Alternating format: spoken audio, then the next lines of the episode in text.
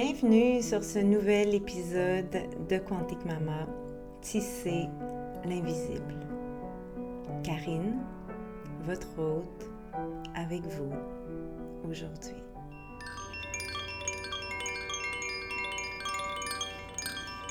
Hola! Bienvenue sur ce nouvel épisode. Avant de, vous ouvrir le portail de ce beau sujet que je vous offre aujourd'hui, je prends quelques secondes pour vous dire que présentement, toutes mes prépas virtuelles sur le site de quanticmama.com sont à 50% de rabais. Euh, c'est la vente des fêtes de fin d'année. Euh, on la fait à chaque année. Et euh, ben, c'est super excitant. Alors, si vous attendiez ce moment ou si vous contempliez l'idée de vous procurer une ou plusieurs prépas, c'est vraiment, vraiment le moment. la vente se termine le 20 décembre prochain. Et euh, ben voilà, alors je vous laisse avec euh, cet épisode que je vous ai préparé avec plein d'amour. Enjoy!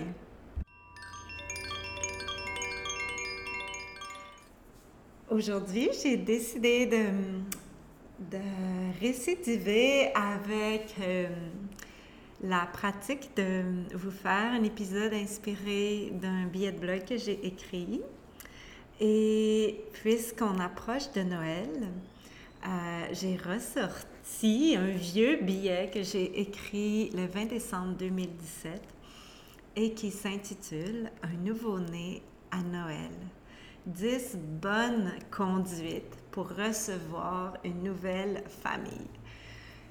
Si vous venez d'avoir un petit bébé, ou si quelqu'un dans votre entourage qui va peut-être venir à votre partie de Noël vient d'avoir un bébé, vous voulez écouter cet épisode, vous voulez le partager à vos proches pour que vous soyez toutes alignées sur cette même vision du premier Noël avec votre nouveau bébé.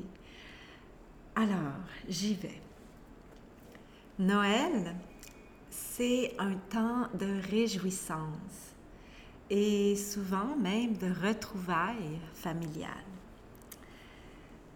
Euh, surtout cette année qui est comme un, Noël, tu sais, presque deux ans. Je sais que ça fait pas deux ans, mais en pleine pandémie, euh, c'est probablement le premier Noël qu'on va pouvoir euh, vivre en famille avec plus de permission, et je fais des guillemets ici, de nos gouvernements, ce qui est une très bonne nouvelle. Euh, alors, surtout cette année, je pense que le mot retrouvailles familiale, amicale est euh, encore plus à propos. Ok, je continue.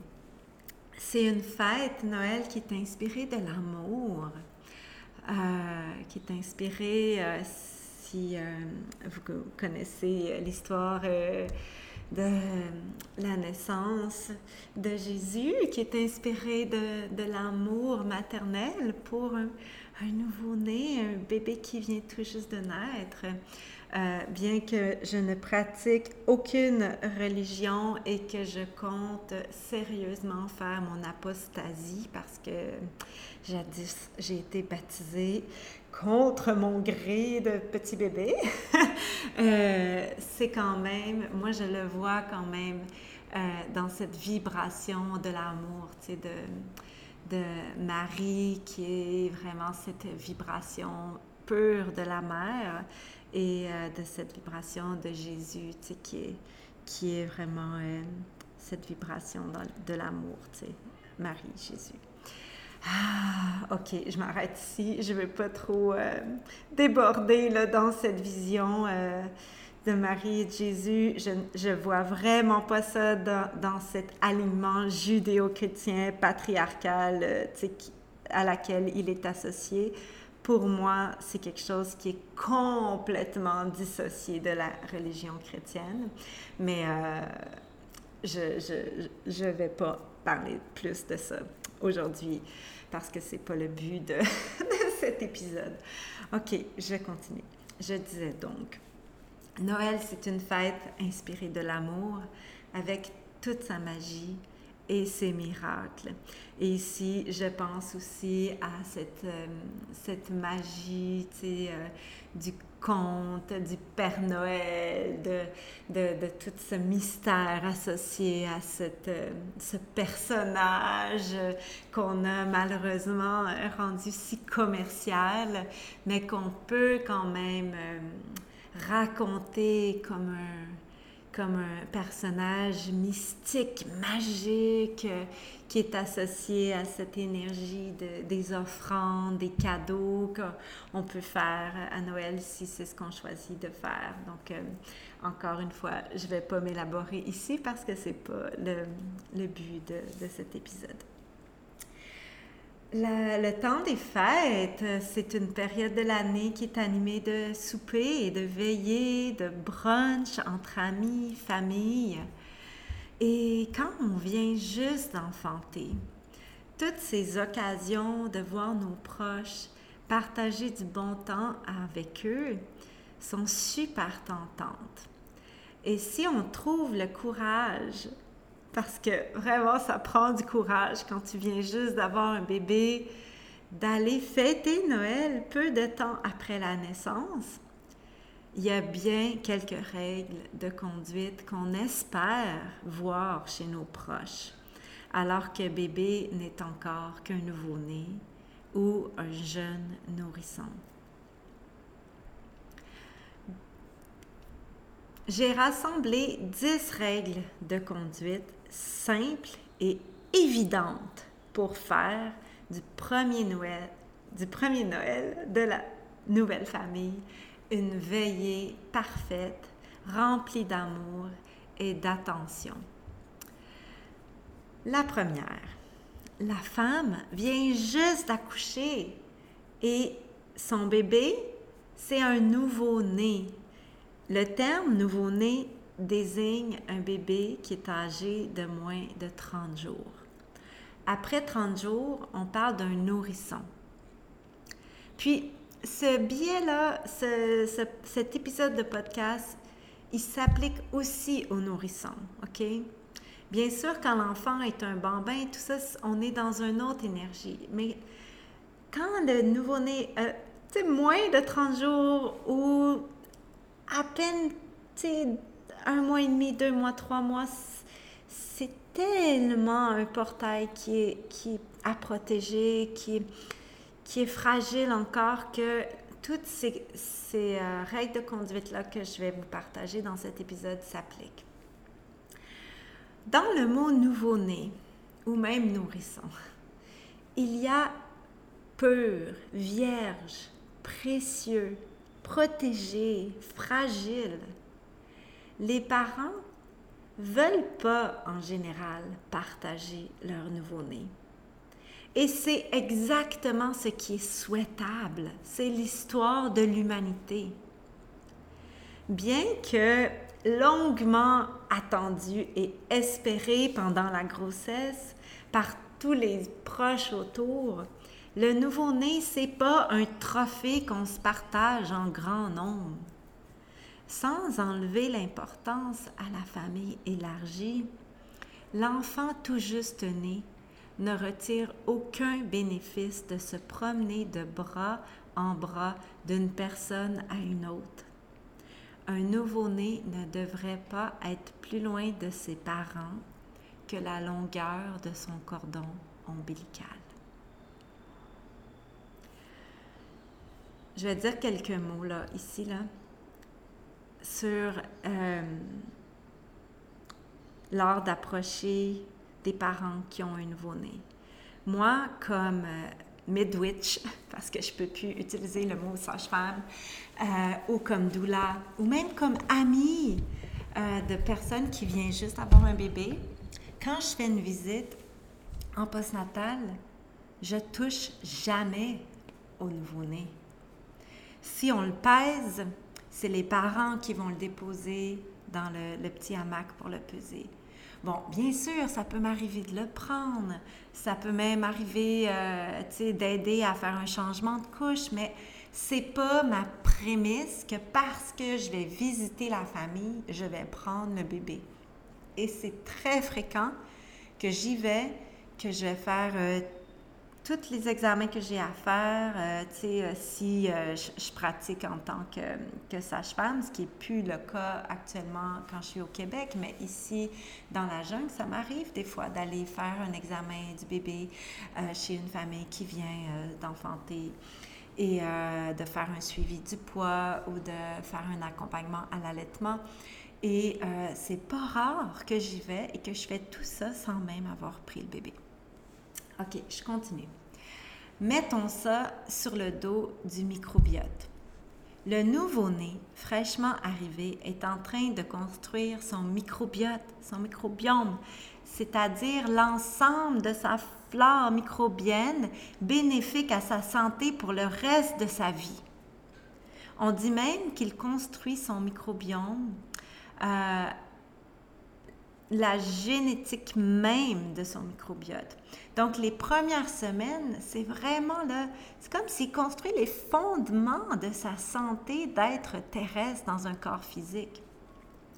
Donc, se passer un nouveau-né ou un tout petit nourrisson d'une personne à l'autre dans un party Noël, c'est la parfaite recette pour semer dans sa flore microbienne en plein développement toutes sortes de microbes et bactéries inconnues, dont certains sont peut-être pathogènes. Et là, comprenez que microbes et bactéries ici, c'est on parle de bons microbes, bonnes bactéries quand on parle de microbiome, de microbes et bactéries qui vont constituer son, sa santé, sa personnalité même. Un nouveau-né doit rester dans le microbiote de son noyau familial. Il devrait être protégé du microbiote de sa famille élargie. Soyez donc pas surpris à votre partie de Noël quand à leur arrivée, les parents installent le nouveau-né dans un porte-bébé bien à l'abri, collé contre la poitrine d'un de ses parents. Saluez plutôt leur intelligence et offrez-leur d'accrocher les manteaux. Offrez-leur de clipper leur porte-bébé. Pas de dire non, non, donne-moi-les, je vais le prendre. OK? S'ils l'installent dans leur porte-bébé, on salue ça. On leur demande s'ils veulent de quoi boire. On leur dit, tiens, donne-moi ton manteau, je vais l'installer, etc. As-tu besoin d'aide avec tes sacs? On aide, on offre pour euh, aider l'enfant plus vieux à, enlever son manteau, on lui dit son les jeux, etc. Réalisez aussi que la femme vient juste d'accoucher, qu'elle est encore dans les premiers 40 jours du quatrième trimestre elle a besoin de beaucoup, beaucoup de confort, de, chaleur, de repos. Prévoyez des espaces pour elle, son bébé et sa famille. Prévoyez un coin d'allaitement avec des coussins, une petite table pour mettre de l'eau, son thé, ses collations, un coin même pour s'étendre. Évidemment, prêtez votre chambre d'invité la plus confortable à la nouvelle famille s'ils doivent rester accouchés. Ce sera leur repère tranquille pour se reposer, dormir, langer et allaiter bébé tranquille.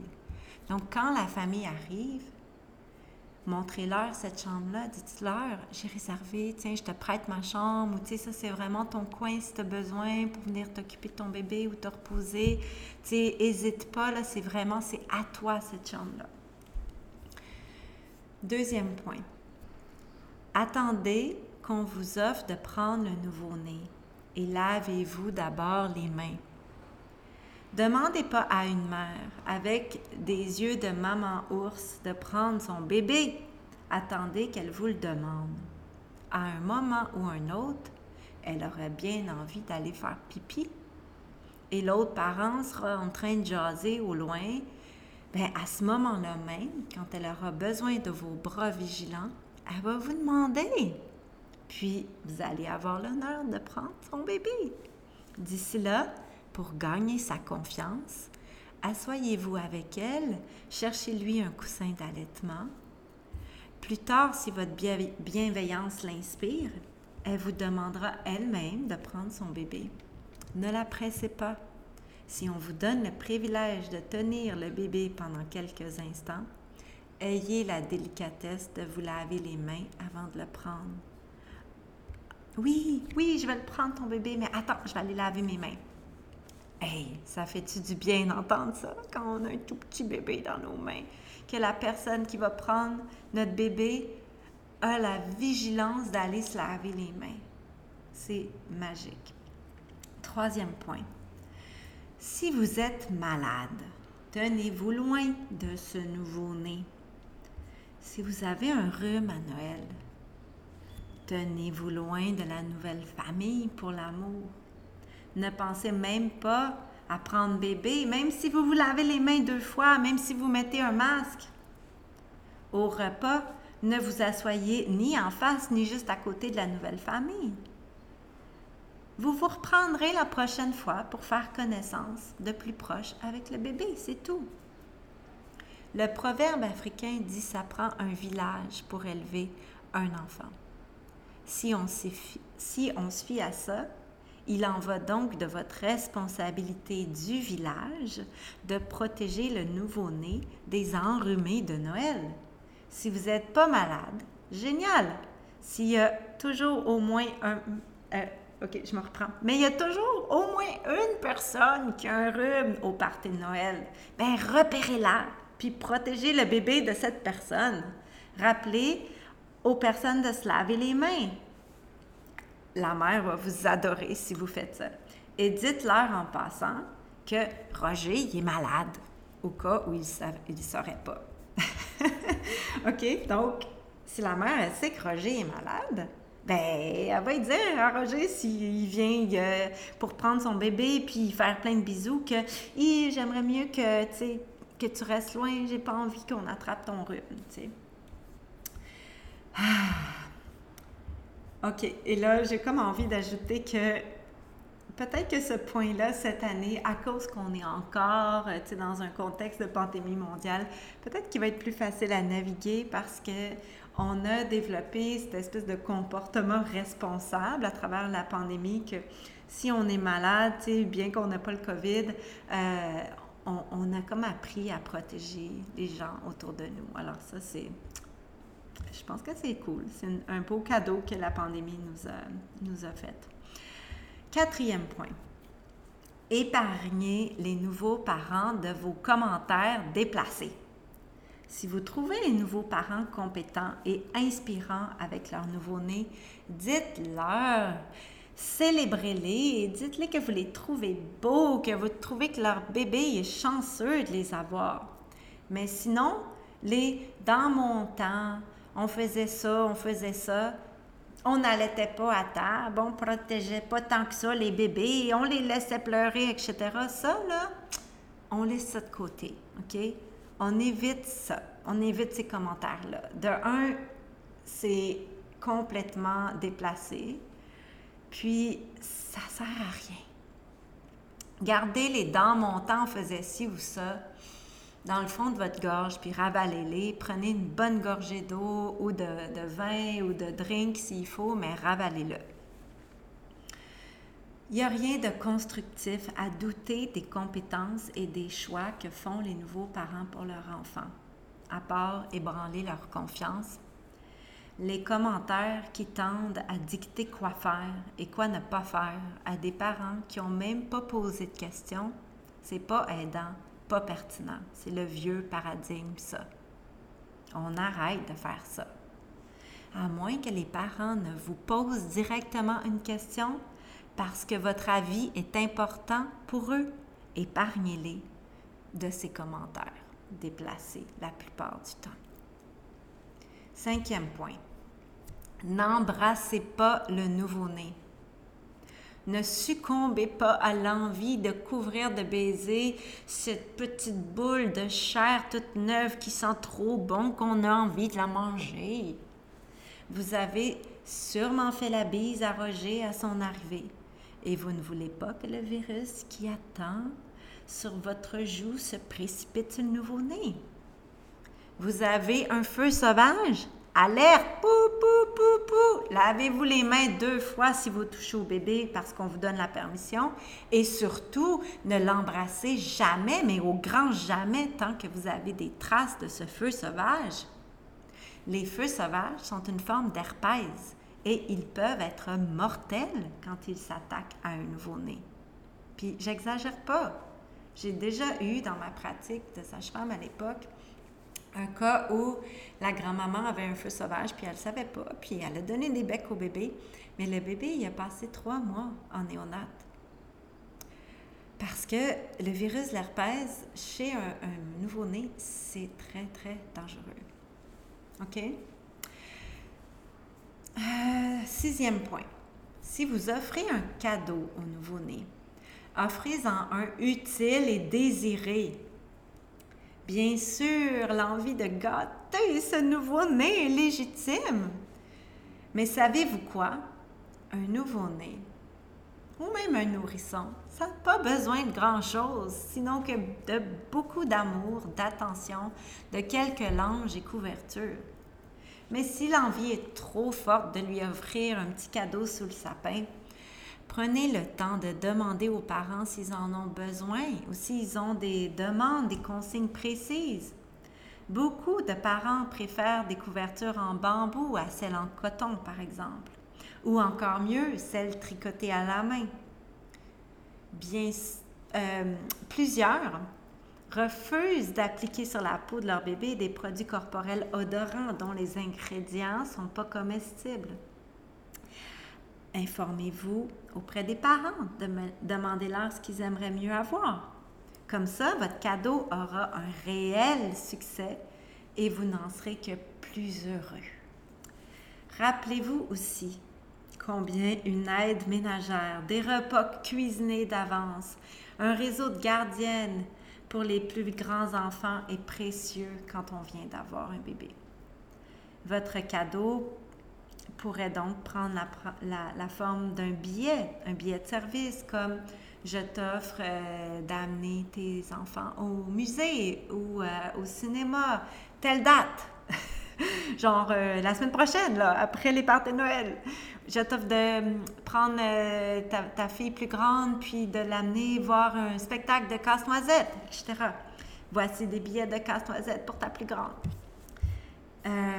voilà. Donc, Wow! Moi, je me souviens quand j'ai eu mes premiers enfants qu'il a vraiment fallu qu'on éduque notre famille. Tu sais, que on n'en voulait pas des jeux en plastique avec des batteries qui fait plein de bruit. C'était pas quelque chose qu'on acceptait dans notre maison. Et ça m'est déjà arrivé parce que à un moment donné, je me gênais plus de dire OK, tu as voulu y offrir.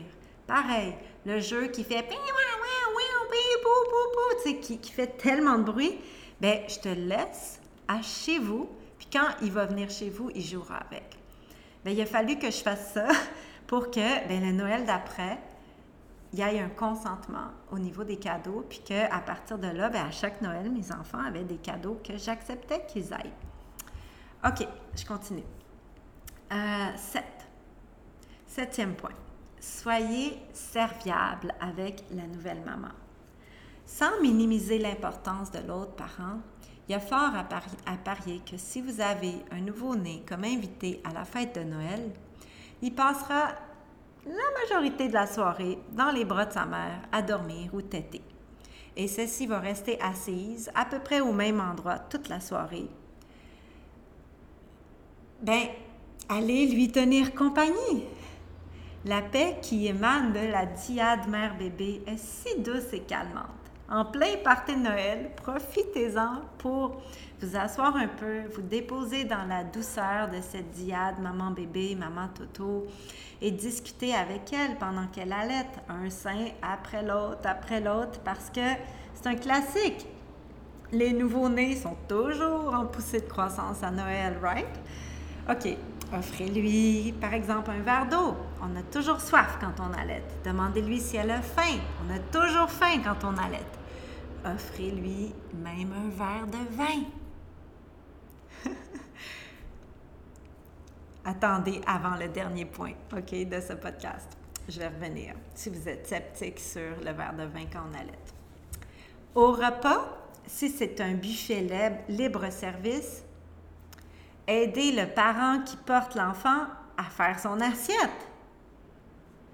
Et si vous finissez de manger avant les parents, ce qu'il y a fort à parier qui va arriver, que bébé semble repu et qu'il n'est pas en train de boire, offrez-leur de terminer de manger tranquille pendant que vous percez le bébé.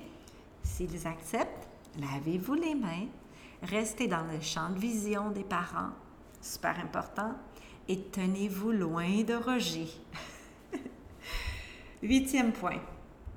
Parlez de l'accouchement, parlez de l'allaitement, mais pas de son ventre.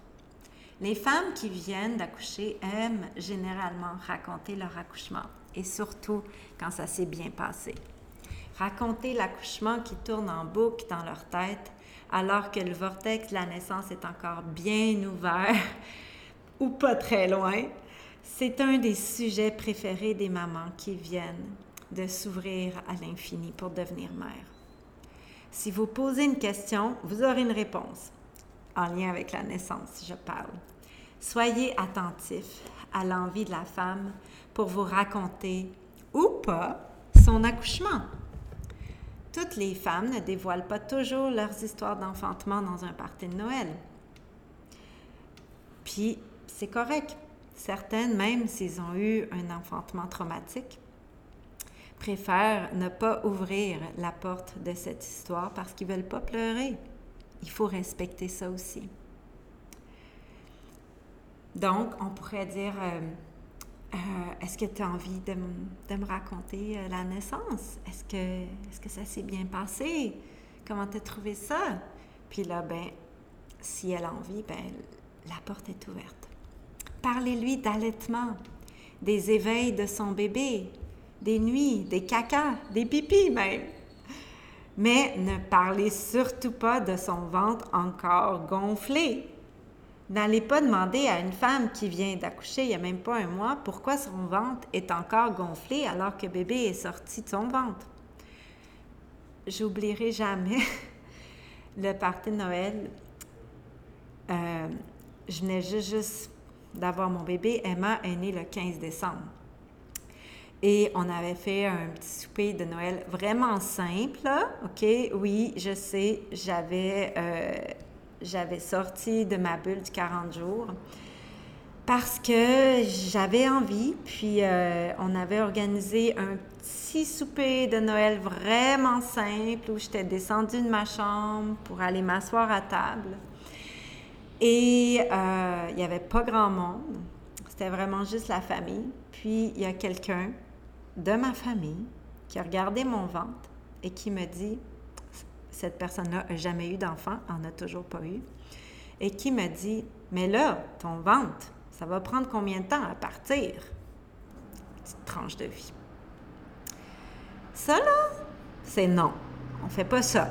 OK? Un ventre, quand on vient juste d'avoir un bébé, ça prend du temps à dégonfler. Surtout les six premières semaines, c'est encore gonflé. Surtout quand ça fait dix jours que tu viens d'accoucher. Je peux pas croire que j'ai fait ça à Emma. Pourtant, je me suis vraiment reposée, mais je l'ai faite. Puis, euh, probablement que c'était pas le 25 décembre, probablement que c'était plus comme au jour de l'an, j'ai pas souvenir. Mais mon ventre était encore gonflé. Puis, on me fait ce commentaire-là. Puis, je me souviens sur le coup, tu sais, de prendre une grande respiration. Puis, tu sais, bon, c'était mon troisième. Fait que je, me laissais moins impressionner qu'au premier.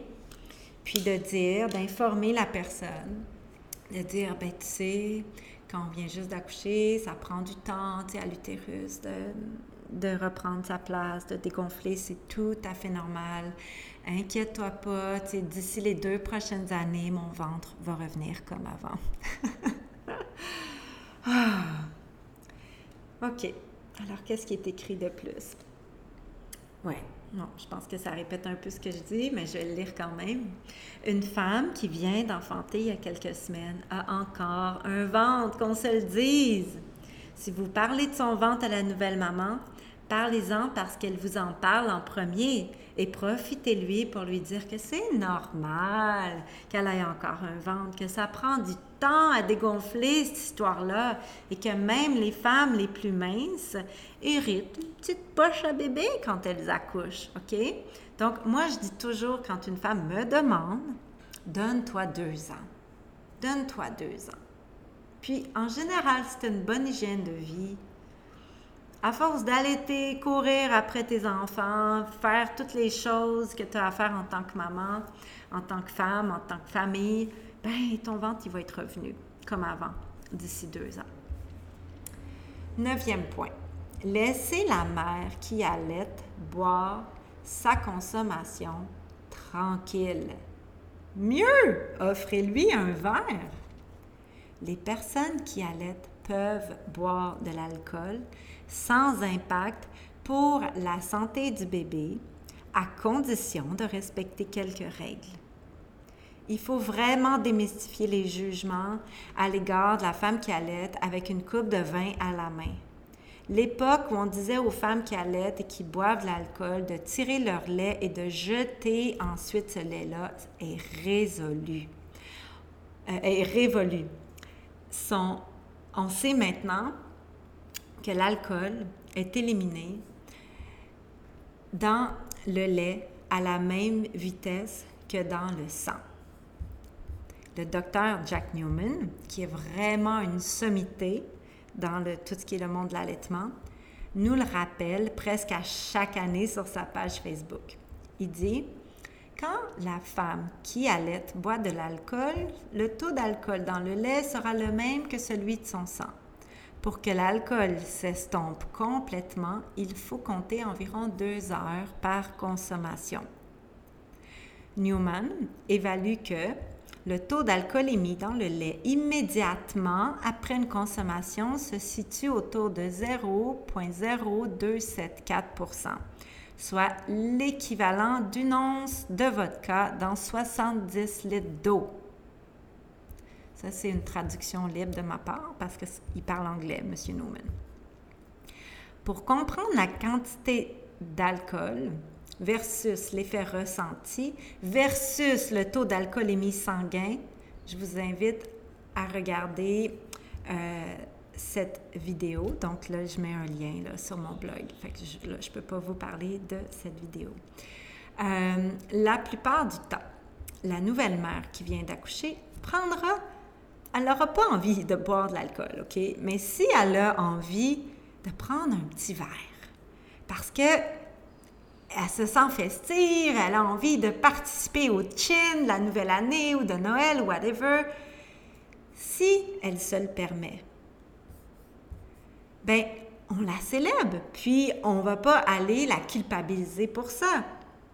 OK? Au fil du temps, quand le bébé grandit, bien là, elle va se permettre peut-être même une deuxième ou même une troisième consommation au fil de la soirée. Donc, rappelez-vous le concept du deux heures. Donc, moi, personnellement, j'ai toujours bu de l'alcool à chacun de mes allaitements parce que j'étais informée, j'avais ces informations-là. Bon, à 20 ans, euh, quand j'ai eu Sévan, même 24 ans, quand j'ai eu Jadev, euh, j'avais pas encore euh, découvert le plaisir de boire une bonne bière ou un bon vin. Donc, je n'ai pas souvenir d'avoir vraiment bu de l'alcool quand eux, étaient petits. Mais euh, à Emrys, puis encore aujourd'hui, parce que j'allais même à, l'aube de ces trois ans, euh, je, bois de temps en temps un petit verre de vin de bonne qualité parce que c'est quelque chose que j'aime faire. Euh, et, voilà, j'ai toujours suivi cette euh, information-là, c'est-à-dire que ben, la, quantité d'alcool qui est dans ton sang va être à peu près similaire à celle dans ton lait. Et donc, si je prends un verre de vin pendant que j'allaite mon bébé, on s'entend que le lait qu'il a là en ce moment, ben il y a 0, 0, 0, 0, 0, 0 d'alcool dedans parce que je suis en train de le boire. Donc, dans 2-3 heures, quand il va boire à nouveau, bon là maintenant, Emery s'y boit que quelques fois par jour, ben, toutes les chances sont qu'il il va avoir pas ou très, très, très, très, très peu d'alcool, comme un once dans 70 litres d'eau d'alcool. OK? Moi, j'aime bien l'idée de l'effet cocktail. Avec un verre, on est rarement cocktail. OK? Dans le fond, comme on est rarement altéré. Surtout si on le sirote pendant longtemps puis en mangeant. Donc, moi, je conseille à mes clientes de boire leur consommation pendant ou juste après la tétée. Comme ça, le lait de la tétée suivante, dans les deux heures, généralement, contiendra que quelques traces vraiment minimes d'alcool, sinon aucune. En gros, quand la femme qui allait prend une consommation, si son, euh, si son estomac est plein, qu'elle s'hydrate bien, qu'elle boit de l'eau, euh, qu'elle se sent pas cocktail, il n'y a pas de danger pour la santé de son bébé. Qu'on se le dise une fois pour toutes, quelques gorgées d'alcool, c'est un plaisir qu'une nouvelle maman a le droit de s'offrir et qui ne nuit pas au bienfait de son allaitement.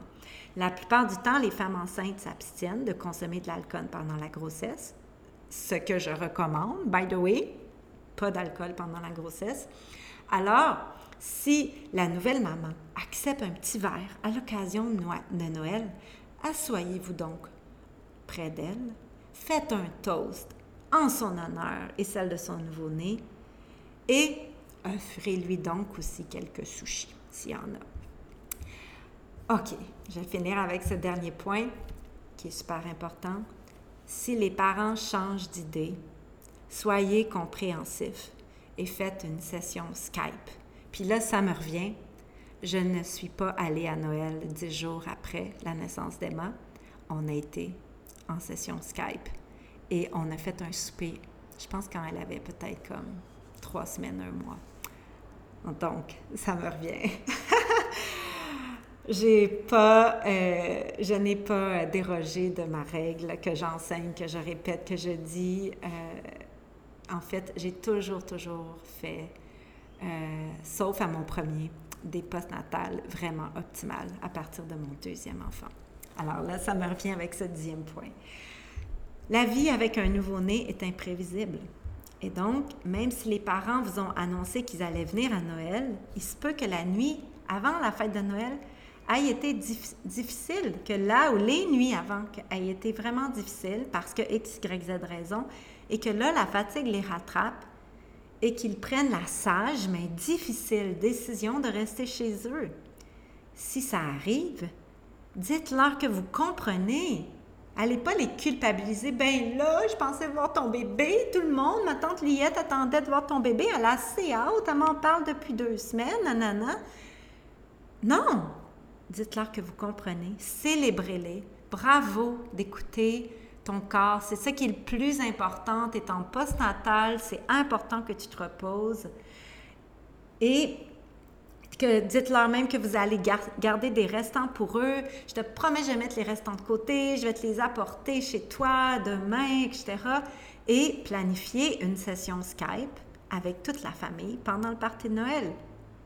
Vous verrez que même si la nouvelle famille n'est pas là, que quelques instants sur un écran d'ordinateur avec elle, ça va être le clou de la soirée. Et même Roger pourra s'en approcher. Hmm. Voilà. Alors, j'espère que ça vous informe bien. Si vous venez d'avoir un bébé ou si vous attendez une famille qui, qui vient juste d'avoir un petit bébé ou qui a un, petit bébé de quelques semaines, peut-être un mois et demi, deux mois à votre party Noël, party des fêtes. Euh, voilà, je pense que tout est dit. Je vais m'arrêter ici. Merci de m'avoir écouté et euh, je vous souhaite vraiment des beaux réveillons en famille, en amis et euh, beaucoup, beaucoup de bonheur, de joie. Hmm. Au.